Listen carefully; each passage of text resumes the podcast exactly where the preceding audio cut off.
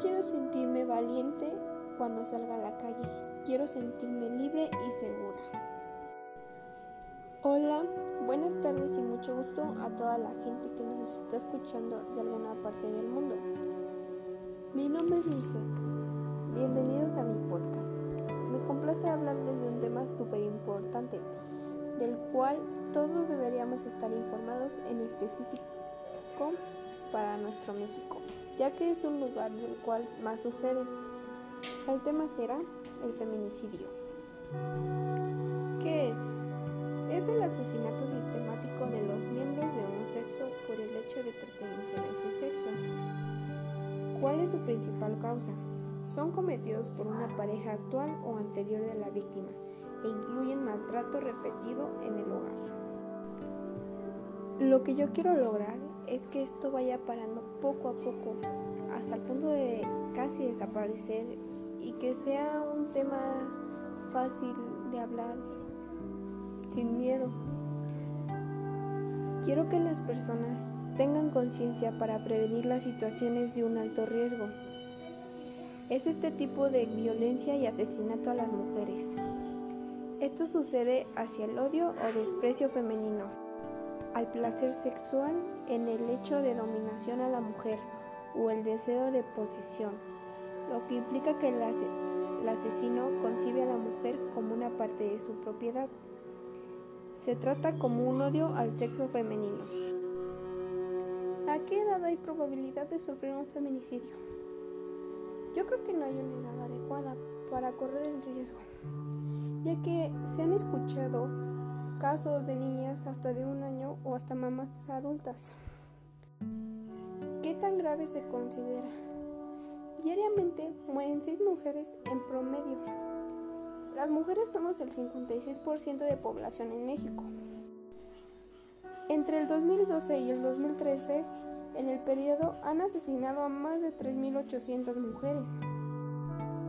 Desde 1973 hasta la fecha, más de mil mujeres han sido secuestradas, torturadas, violadas y finalmente asesinadas. Más del 70% de los casos quedan impunes. Vivimos con medio de salir a trabajar, a estudiar y todo por el simple hecho de ser mujer, salir a la calle. Esto se ha vuelto un riesgo inmune y la mayoría de los responsables de estos riesgos no siempre son detectados o encarcelados. Son muy pocos los casos donde el culpable o agresor son determinados, ya que se dan a la fuga y es difícil dar con su paradero. En ocasiones las autoridades no hacen nada para no meterse en problemas, ya que varias son mezclados con el narcotráfico. El narcotráfico es otro tema que tiene mucho que ver, ya que la mayoría de estos casos son por eso. No solo somos mujeres, somos personas. Un caso de feminicidio sería el de Kelly Johanna, que la mató el padre del bebé que esperaba. El 14 de julio, en el barrio del suroccidente de Cali, terminó la vida de Kelly Johanna Heredia manos de su compañero sentimental. Aunque la mujer de 23 años alcanzó a ser trasladada a un hospital de la capital vallecaucana, tanto ella como el bebé que esperaba murieron. El señalado autor del hecho identificó como Diego Fernando Cortés. Él fue imputado el delito de feminicidio agravado, luego de ser capturado por miembros del CTI de la Fiscalía. Una fuerte discusión alertó a los vecinos del barrio Villa Mercedes en el sector de Pisamos, comuna 21 de la ciudad de Cali, hace dos semanas.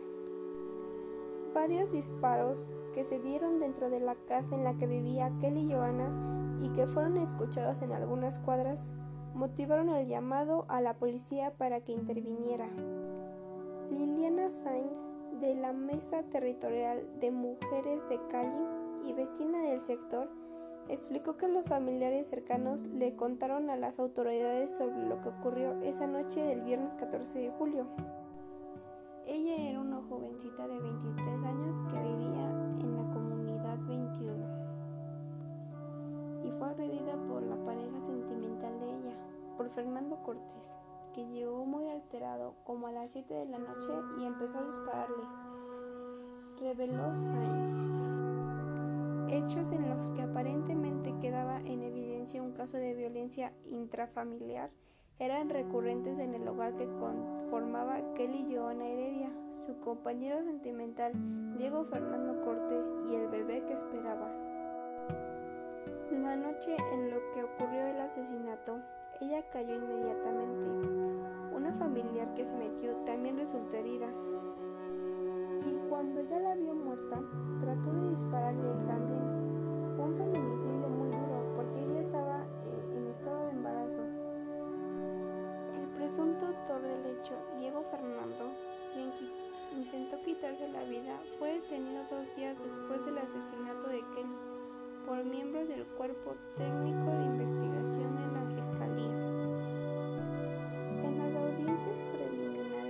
Cortés se le formularon cargos por feminicidio agravado, porte de armas de fuego y lesiones al feto.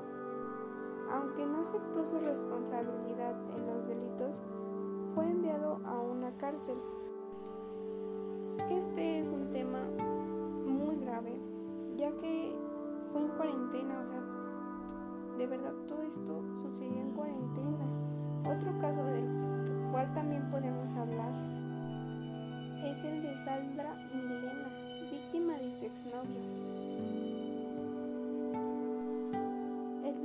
8 de junio, en Río Negro, fue hallado el cadáver de Sandra Milena Porra Sánchez, una joven de tan solo 18 años. Su cuerpo fue hallado desnudo y con lesiones producidas con arma blanca. Lady Arias, activista por los derechos de las mujeres en ese departamento, comentó que al parecer también fue asfixiada y abusada sexualmente. Fue un crimen atroz. Ocurrió en la zona urbana de nuestro municipio. Al exnovio de Sandra Milena lo capturaron las autoridades el 2 de julio y luego fue presentado ante un juez de control de garantías. Este hombre podría ser condenado a más de 22 años de cárcel por el delito de feminicidio agravado. Agregó que se conoció que tiempo atrás esta persona tuvo una relación con Sandra Milena. Sin embargo, en el momento en el que ocurrieron los hechos, ya habían terminado. Es una es una noticia por la cual nos podemos dar cuenta que es muy grave lo que está sucediendo y lo cual debemos de terminar.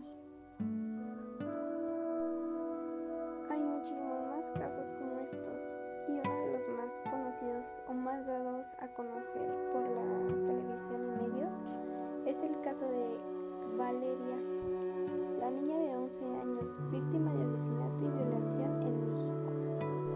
Tan solo 6 o 7 calles separaron a Valeria Gutiérrez, una niña de 11 años, de llegar a su casa en el municipio de Nezahualcóyotl, Estado de México. Ese corto recorrido en un bus de transporte público fue el escenario donde su presunto agresor la violó y asesinó en la tarde del jueves 8 de junio. Su cuerpo fue hallado al otro día dentro del vehículo, acabando con las esperanzas de unos padres que la buscaron incansablemente desde su desaparición. El supuesto asesino, identificado por las autoridades como José Octavio, ya se encuentra tras las rejas luego de ser aprehendido el pasado sábado. Acuerdo a la Procuraduría, General del Estado de México, José Octavio, de 43 años, habría sido quien manejaba la combi del transporte público, la cual presuntamente agredió sexualmente a la menor y posteriormente la privó de vida, asfixiándola. El sujeto además abandonó el cuerpo de la pequeña en vehículo fue hallado en las calles de la colonia Benito Juárez. La Fiscalía del Estado también indaga si el supuesto asesino tenía antecedentes penales en la Ciudad de México, donde al parecer estuvo recluido en un penal por el delito de abuso sexual, de acuerdo al comunicado emitido por las autoridades. El objetivo es averiguar si esta persona agresiones sexuales registradas en la zona. A medida que avanzaban las investigaciones del crimen, las autoridades han ido revelando algunos detalles de los hechos. El fiscal del Estado de México, Alejandro Gómez, confirmó en entrevista con Radio Fórmula que esa tarde el padre de la niña estaba con ella. Pero como iban en bicicleta y empezó a llover, él decidió parar una unidad de transporte público y subir a la niña en ella. El funcionario detalló que el vehículo iba aparentemente vacío y el recorrido era de apenas unas seis o siete calles para volver a encontrarse con el padre, el cual además iba siguiendo el bus con la intención de no perderlo de vista. Había cierto tráfico consideraba que estaba en la posibilidad pues o menos de no perderla de vista. Sin embargo, en algún momento pierde de vista la unidad de transporte público y llega al punto del encuentro y no encuentra la niña. Es ahí cuando se prenden las alarmas. Según Gómez, el padre llega a la casa buscándola y ella tampoco está ahí. Llama a la madre de Valeria y entre los dos empiezan por su cuenta a tratar de ubicarla. Primero van a paraderos de transporte público, van por diversas calles. Tengo entendido que va la mamá a la policía municipal de Nesa, en donde existe ya una célula de búsqueda y localización inmediata. Se activa esta búsqueda y localización inmediata con la patrulla. El Estado de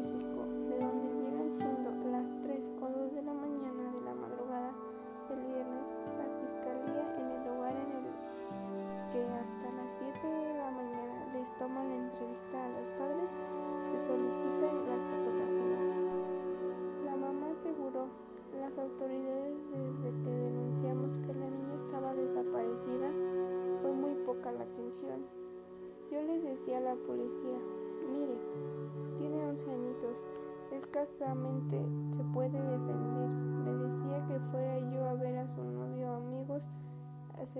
Ellos tenían la obligación de llevarnos por la calle a peinar el área porque era una niña de 11 años. Hay cámaras en cada esquina porque no quisieron ayudar porque insistió. Agresor de Valeria fue encontrado y se le obtuvo una sanción y fue encerrado en cárcel. Según reportaron los medios locales, un grupo de personas salió a las calles de Nezahualcóyotl a pedir justicia por el crimen de Valeria.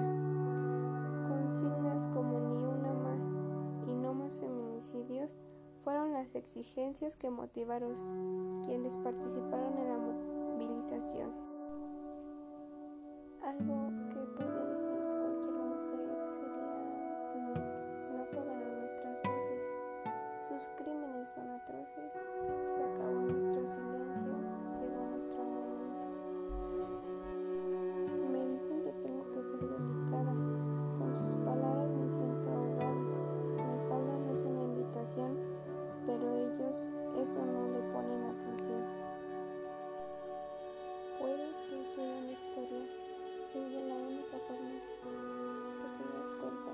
que solo dañando a la ciudad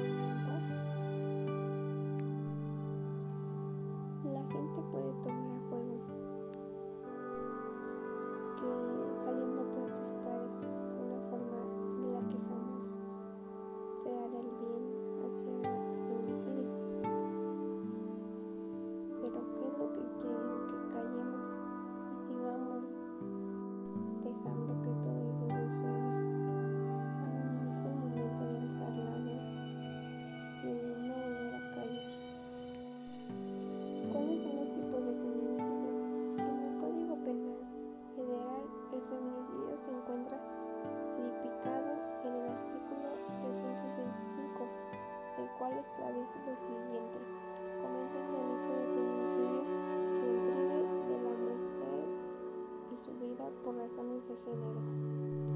El tipo de violencia del feminicidio es la manifestación más extrema del abuso y la violencia de hombres hacia mujeres. Se produce como consecuencia de cualquier tipo de violencia de género. ¿Qué es la tipificación del feminicidio? Se incorporó al Código Penal General en el 2012. Castiga con entre 40 y 60 años de prisión. Se incorpora el delito feminicidio, comete el delito de feminicidio y priva la vida de una mujer. No es posible que vivamos en un país donde lo primero que se pregunta a una mujer cuando fue violada o agredida sea ¿cómo ibas vestida? No podemos seguir soportando el acoso constante de los hombres hacia las mujeres. Simples piropos en la calle hasta ser violadas y brutalmente asesinadas, solo por ser mujer,